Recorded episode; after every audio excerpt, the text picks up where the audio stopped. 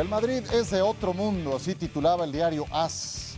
Lo paranormal volvió a ser normal, así titulaba su crónica Luis Nieto de ese mismo diario AS. Veíamos marca surrealista. Titulaba el equipo una buena composición, una buen, un buen juego de palabras. El día de la marmota ponía el mundo deportivo increíble. El diario Sports así lo procesó Pep Guardiola. No, antes del primer gol no, no, estábamos sufriendo un acoso grande del Real Madrid. El partido ya se había roto, han puesto cinco delanteros, cuatro delanteros más Militao y han, y han encontrado el gol y luego han tenido su momento al, al, final. Uh, lo sabíamos, pues si lo han hecho muchas veces a lo de su historia, también lo pueden hacer con nosotros. Pero no la sensación esa de que te sientes apabullado, simplemente han encontrado los centros, los goles, cuando con Jack hemos tenido algunas en las contras. Y, y, cuando mejor estábamos, cuando mejor hemos encontrado el juego, pues al final ellos han remontado. Probablemente en las del Madrid, en la nuestra, en, en la nuestra no, porque no lo habíamos vivido. Uh, uh, pero es, es, lo mismo, es la sensación ella de que, de que, bueno, tienen acciones y lo hacen. Uh, pero en el global del eliminatorio, en los 180 minutos, excepto creo la primera parte de hoy, los demás estuvimos muy brillantes. pero esto esto va de, de, de, de, hace más goles y, ellos hicieron de diferencia uno más que nosotros. Pocas veces se ve a Pep Guardiola con ese lenguaje no verbal, la, cara de la derrota después de, semejante derrota, o porque no fue cualquier caída. Las formas cuentan mucho y esta derrota contra el Real Madrid tiene que ser una de las peores de su carrera. Dionisio Estrada, ¿cómo estás? Muy bien, Ciro. Eh, gracias. Yo si fuera Pep Guardiola a lo mejor me tomaba un año sabático, ¿no? Después de, de esa derrota, porque sí fue desastroso. ¿Tanto así? Sí, tres goles en 11 minutos, aunque sea del 90 al 95, pero además hay que, hay que establecer, nunca en la época o en la era de Pep Guardiola, el Manchester City había recibido a partir del minuto 90 tres goles. Uh -huh. Ayer fue la primera vez en el momento menos oportuno para Guardiola. Efectivamente, y el Real Madrid lo ha vuelto a hacer. Eso va a ocupar una buena parte del tiempo, porque aunque ya haya pasado una buena cuota de tiempo, eh, aquí en Fuera de Juego no lo hemos podido platicar y creo que vale la pena abrir el tema también, lo haremos con Fernando Palomo y con Andrés Agulla. El eh, caso de Pep Guardiola en Champions con el Manchester City, el Mónaco los eliminó en octavos de final. Esa fue una caída estrepitosa apenas en octavos de final. Estaba Kylian Mbappé, empezaba a surgir Mbappé con ese equipo del Mónaco. Al año siguiente se encontró en cuartos de final con el Liverpool, misma historia, eliminación. Sí, y no olvidar que, por supuesto, no dirigiendo al Manchester City, también sufrió eliminatorias contra el, eh, con el Bayern Múnich, donde el Real Madrid le pasó por encima. Fueron tres veces en semifinales en esas tres campañas que ganó, brillando intensamente con el Bayern localmente, pero quedándose en semifinales ante equipos españoles. Tottenham le puso el alto en la temporada 2018-2019 en la ronda de cuartos de final. Con ese gol polémico, ¿no? Que sí. si era o no era fuera de lugar y, sí. y se termina este, marcando o anulando, ¿no? Sí, y, vamos a encontrarnos al año siguiente otra caída en cuartos de final, esta vez contra el Olympique de Lyon. Eh, y, y, encuentras un común denominador ahora que vas haciendo este repaso. En seguramente la gran mayoría de esas caídas fueron superiores en lo futbolístico, generaron más ocasiones de riesgo, propusieron más, fueron más peligrosos ante la portería rival, pero el resultado termina por ser el no esperado, el no, no deseado. Y otra y otro que podemos encontrar otro patrón quitando el tema del Real Madrid es, a ver, es contra el Olympique de Lyon, es contra el Mónaco, es contra el Tottenham. Equipos que llegaban por lo menos en la previa también uh -huh. este, como víctimas ante el Manchester City de Guardiola. ¿no? Exactamente. La final del año pasado la perdió ante el Chelsea y durante todo este proceso el Manchester City es un equipo que sigue invirtiendo, mejorando. Les faltaba un buen guardameta, se gastaron un dineral en Ederson, les faltaba mejorar la defensa, trajeron a Rubén Díaz, trajeron a Joao Cancelo. Es un equipo que no es catimado en recursos para formar un equipo ganador que localmente lo ha sido, pero que a nivel europeo le sigue faltando. Y esta es la historia más reciente, remontado por el Real Madrid. Vaya, de todas esas caídas, ninguna tiene estos componentes. Que llegara el minuto 89 del juego de vuelta, tuvieras el boleto en la mano y te lo sacaran en plena recta final. El señor productor se puso a contar los días que han pasado desde la última personal, ¿eh? Champions de Pep Guardiola. ¿Cómo ves? No, es personal lo del productor con Pep Guardiola, de plano. 3.995 días. También vamos a hablar del Real Madrid, que a todo esto es el que ganó esta serie y es el que está en la final, que va a enfrentar al conjunto de Liverpool. Pero bueno, una pregunta que se hace mucha gente es qué tanta es responsabilidad de Pep Guardiola de esta derrota. Andrés Agulla, Fernando Palomo, un gusto saludarles. Comienzo contigo, Fer, ¿qué tanto le toca a Pep por esta caída? Bueno, lo que le puede tocar a un entrenador cuando, cuando, no sé, enfrente está uno de los mejores arqueros del mundo, una noche inspiradísima, inspiradísima como Courtois, cuando de repente una pelota le pasa entre las piernas a uno de sus grandes jugadores como Phil Foden, cuando Grealish no puede definir en una que tiene, cuando Bernardo Silva tiene una ocasión también y se choca contra Courtois, le puede tocar lo que le puede tocar a un entrenador porque sus jugadores no tienen la contundencia que sí tuvo el rival, pero sí, también habrá que coincidir eh, bueno, no los obligo a coincidir en la historia, si lo que estamos haciendo es un juicio sobre Pep Guardiola en la Champions League, desde que se fue del Barcelona creo que hay evidencia suficiente como para creer que bien no le ha ido, pero tampoco es que sus equipos han, han sucumbido en formas ante el, ante el rival, si bien lo decían también, si, si se jugaron eh, 210 minutos de fútbol entre Real Madrid y Manchester City, pues yo creería que un 75% de los minutos que se jugaron fueron mucho más los jugadores de Guardiola que, el Real Madrid. El Real Madrid terminó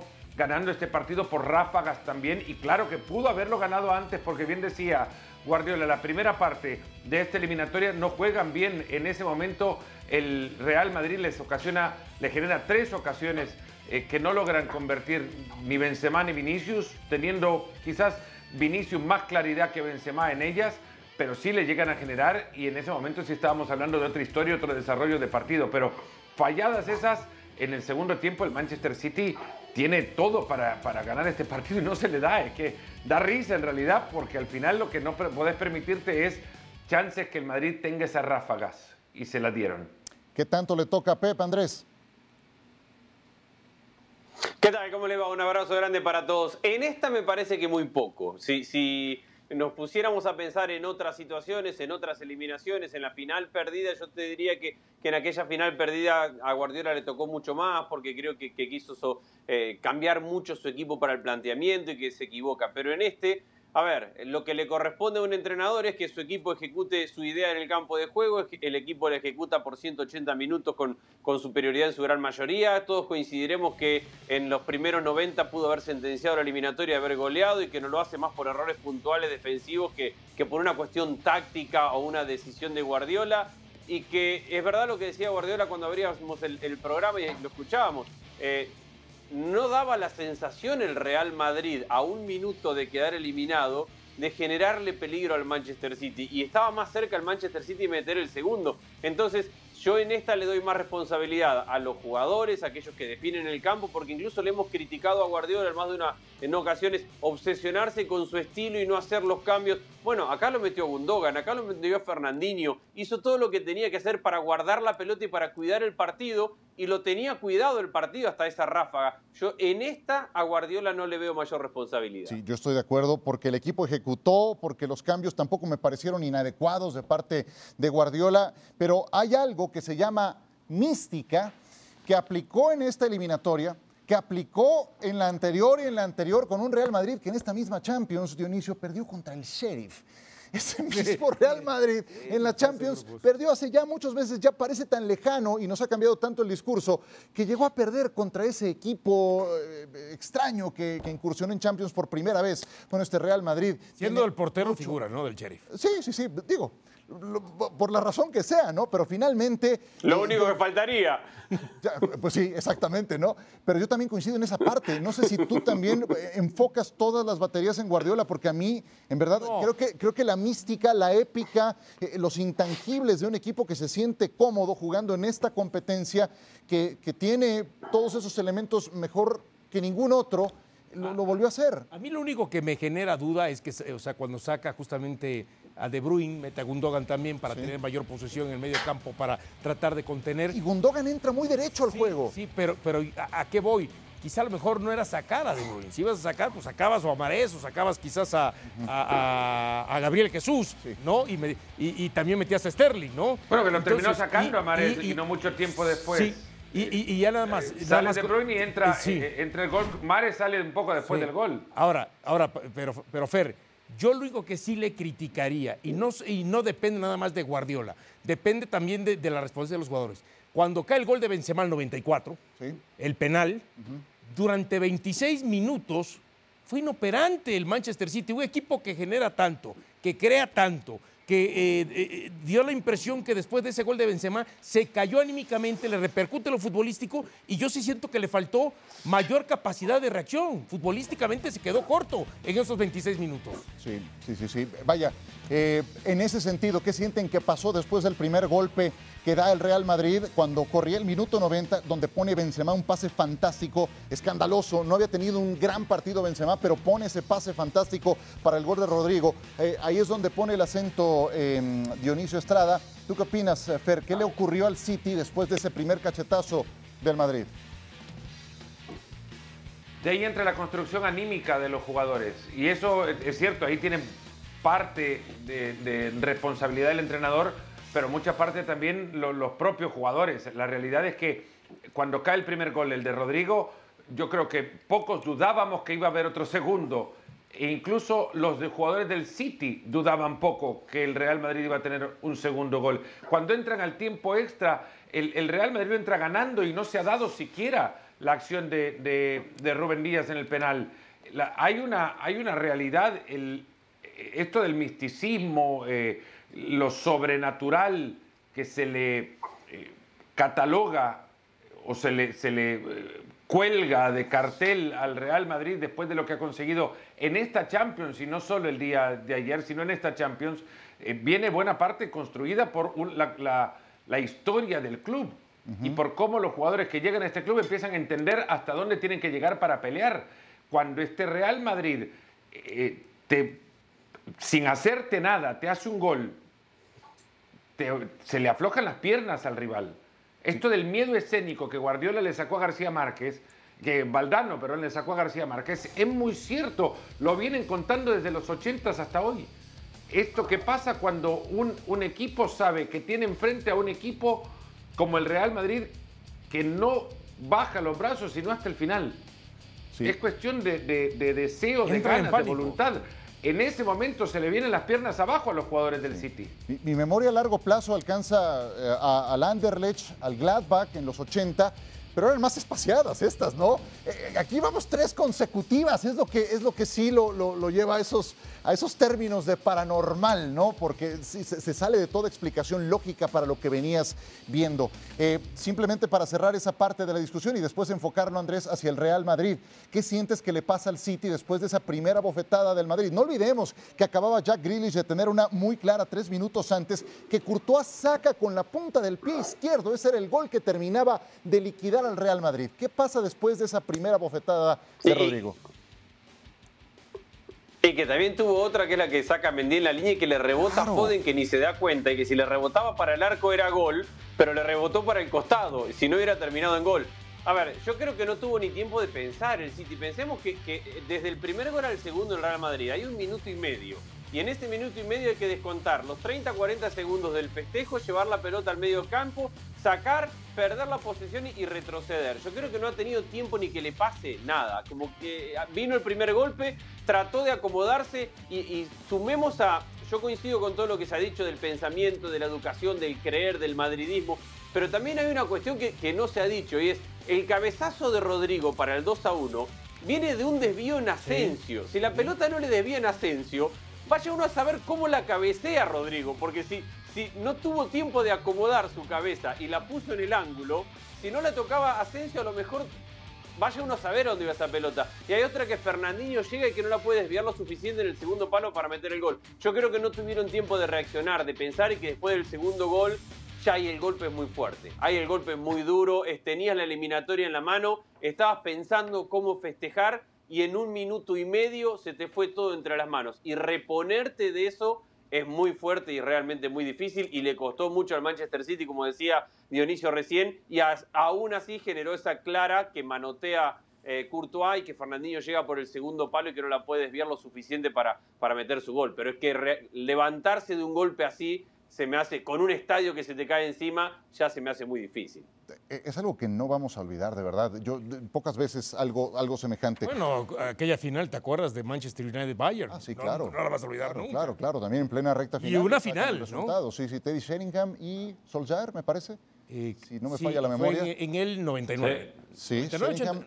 Solskjaer. Eh, bueno, no me acuerdo. Pero, y ojo que en ese año también, en ese año también el Manchester United había eliminado a la Juventus con eh, bastante drama incluido, pero este solo es una eliminatoria. En el, ahora estás hablando de un equipo que perdió la ida de los octavos, de los cuartos, de la semi y remontó en las tres.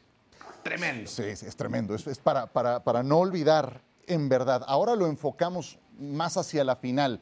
A manera de rúbrica de quien ha quedado eliminado, ¿qué repercusión traerá esto para el Manchester City, Dionisio? Porque no olvidemos que tienen en el retrovisor al Liverpool en la liga. Ya quedaron eliminados de la FA Cup.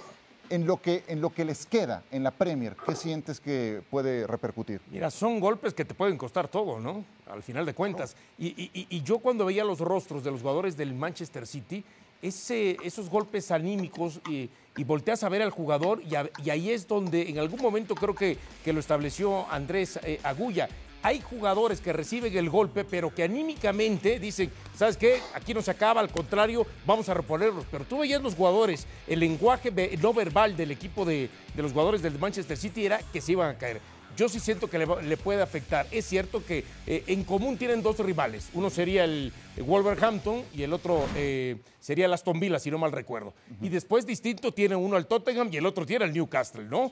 Y uno tiene al Southampton y, se me olvida a quién tiene por ahí este, más el, el Liverpool. Al West Ham. Al West Ham, exactamente. Entonces, yo cuando lo veo la verdad, este, el rival difícil que eh, para Liverpool sería el Tottenham, los otros es muy parecido, pero con ese golpe anímico que llega el Manchester City, si no es capaz de sacudirlo, cualquiera le puede ganar, ¿eh? Cualquiera de esos tres o cuatro equipos le puede ganar. El Newcastle, después de que llegó el jeque a poner el billete, es el segundo equipo en la Liga de Inglaterra que más puntos ha hecho. Vaya, pues eh, para los detractores de Guardiola, esa cuenta de 3.995 ¿eh? días pues seguirá contando, ¿no? Es una asignatura ciertamente que tiene pendiente, pero no se puede negar su mano en los equipos por los que ha pasado. Y esta será la final. Una vez más se vuelven a enfrentar el Liverpool y el Real Madrid. Y aquí podemos también hacer recuentos eh, a lo largo de los años. Mira nomás a James Sunes, ese brillante eh, futbolista escocés que era uno de los puntales de este equipo del Liverpool que terminó imponiéndose 1-0 ante el Real Madrid. Eso, no, yo nací en principios de los 80. ¿Perdón? No, no, yo ni nací en esas épocas. Ni nací así, Cambio, tú creo que hasta narraste esa final. Ah, sí, claro, ojalá. Y, y, mira, después en el 2006, el Arsenal que se enfrentaba al Barcelona, aquí haciendo un recuento de equipos ingleses y españoles. Ese partido lo relataste, Fer. Estuve ahí, pero no lo relaté. Ah, perdón, perdón. Pero bueno, tendrás, siguiente. tendrás un buen recuerdo, eh, como también de este Barcelona 2, Manchester United 0, que ocurrió en el año 2009, Fer. Ahí sí, ahí sí. Un partido que, al, Barcelona lo agarra casi dormido después de aquel épico video que les montó Guardiola, pero que emocionó a tanto a los jugadores que en 10 minutos estuvo cerca Cristiano de clavarles uno. Se volvieron a enfrentar eh, eh, Andrés Barcelona contra un equipo inglés, el Manchester United, en 2011, 3 a 1, marcador final. Sí, era la época de, Messi, era el mejor momento de Messi, era la consagración de Messi consiguiendo títulos en, Europa, esa seguidilla de, dos títulos tan seguidos, y era el momento de esplendor del equipo de Guardiola. Aquella sí fue con una superioridad notable. Ahí veíamos a Guardiola volando por los aires. Real Madrid 3, Liverpool 1. Eso ocurrió en el año 2018 y cómo han cambiado los equipos, ¿no? Fue el último partido, eso fue lo de Kiev, ¿cierto? Último partido de Cristiano Ronaldo, cuando en la cancha anuncia que se va. exactamente, tal cual lo que terminó ocurriendo. Que Ramos le comete falta a Salah, y Salah termina abandonando el partido, ¿no? Que Carius queda. Eh, que pues, Salah por eso mismo de pide una, una, revancha, ¿no? Carius también. Carius, el guardameta, sí. Y a raíz de eso traen a Allison. Hoy tienen mucho mejor cubierta esa posición. sí, sí, sí, sí. ¿Aunque qué? No, no, no, lo estaba yo confundiendo ayer. Me quedé con lo de Ederson. después de eso, para, para salvar un poco a para salvar un poco a Loris Karius y su carrera, Jürgen Klopp con mucho tino dijo que ya a Allison lo habían arreglado, incluso da evidencia de cómo tenían el acuerdo firmado prácticamente antes de la final de, de Kiev, en esa en la que Karius comete dos errores que terminan eh, por, por hundir su, su carrera. Sí, sí, sí. Y cómo han cambiado, ¿no? Yo creo que el Liverpool es hoy un mejor equipo que aquel que recordábamos de esa final. Tiene mejor guardameta, eh, no estaba ni en planes Diogo Jota, no estaba ni en planes eh, Luis Díaz, que hoy son parte importante. Está más maduro Mohamed Salah, lo mismo que Sadio Mané. Luis Díaz, que pudo venir al fútbol mexicano, el Toluca. No me digas, por, por un favor, millón no me digas. setecientos mil dólares en aquel momento. ¿Quién parte Andrés Agulla como favorito para este partido del 28 de mayo? Qué bueno por Luis Díaz, ¿no? A ver, al final de cuentas han cambiado, pero no han cambiado tanto los equipos. ¿eh? Si, si uno analiza las alineaciones de uno y otro de aquel partido, hoy es verdad que, y yo coincido con que Liverpool ha madurado mucho y ha crecido mucho como equipo y por eso Salah pide, pide revancha. Pero si analizamos las alineaciones de lo que fue aquel día, obviamente no está Cristiano, pero lo demás es, Ramos, es bastante parecido. Poco Ramos ni A Varane. ver, todos los análisis futbolísticos, ni Ramos ni Varane, no, Ni obviamente hay algunos cambios, fue Isco titular, no, no está Keylor, hay algunos cambios, pero, pero la estructura del equipo es bastante parecida en, en ambos casos. Lobren era el central al lado de Van Dijk y Milner era titular indiscutido en aquel equipo de Liverpool. Hay algunos cambios, pero la estructura es parecida. Todos los análisis tácticos, futbolísticos, de trabajo, de estructura que yo pueda hacer, dan al Liverpool como candidato. Pero hablamos, abrimos el programa y llevamos un rato hablando de, de la mística del Real Madrid. No seré yo quien se anime, después de lo que hemos visto, a decir que el Real Madrid no puede ganar esta Champions. Pero todos los análisis que tengan que ver estrictamente con cuestiones futbolísticas, de cancha, de trabajo, del impacto del técnico, de automatismos, de ideas adentro de un partido de fútbol, de cómo cambiar eh, ciertos momentos del partido, de cómo adaptarse, todo eso es mejor al Liverpool que el Real Madrid. Menos Hay una cosa probablemente en la cabeza. Hay una cosa que nos ha dejado, creo, en estas eliminatorias de cruces directos de esta Champions. Cualquier equipo que enfrente al Madrid en un partido, creo que ya llega con la noción bien clavada en la cabeza que te tiene que hacer tres goles. Con dos no es suficiente. Sí, sí, sí. Dos goles te los puede remontar el Madrid. Y no lo digo por lo que vimos ayer y los dos goles en tres minutos que clava Rodrigo, sino porque en la, cabeza de los rivales saben que el Madrid te va a responder.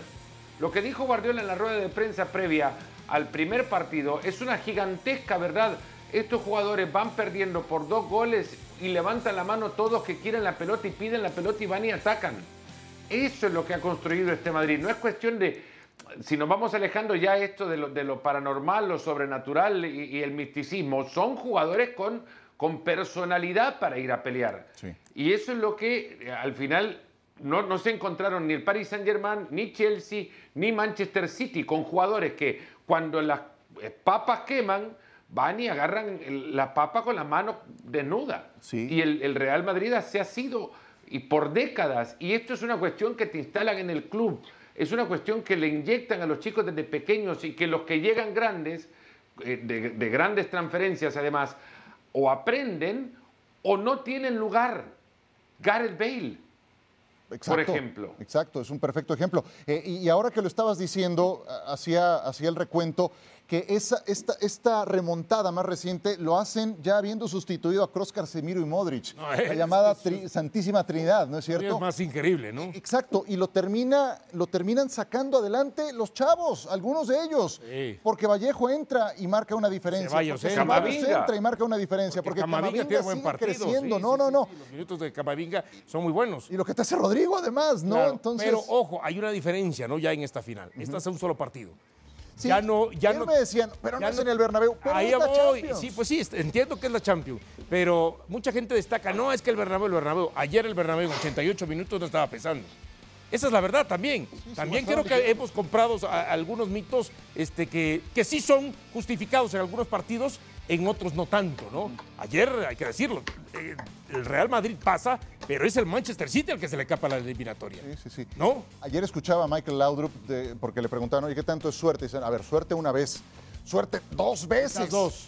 Pero, pero ya tantas veces seguidas, si involucras otros elementos de alta competencia, de, de no rendirte en el, hasta el último momento, ¿no? Y, y eso lo debe tener bien claro Liverpool.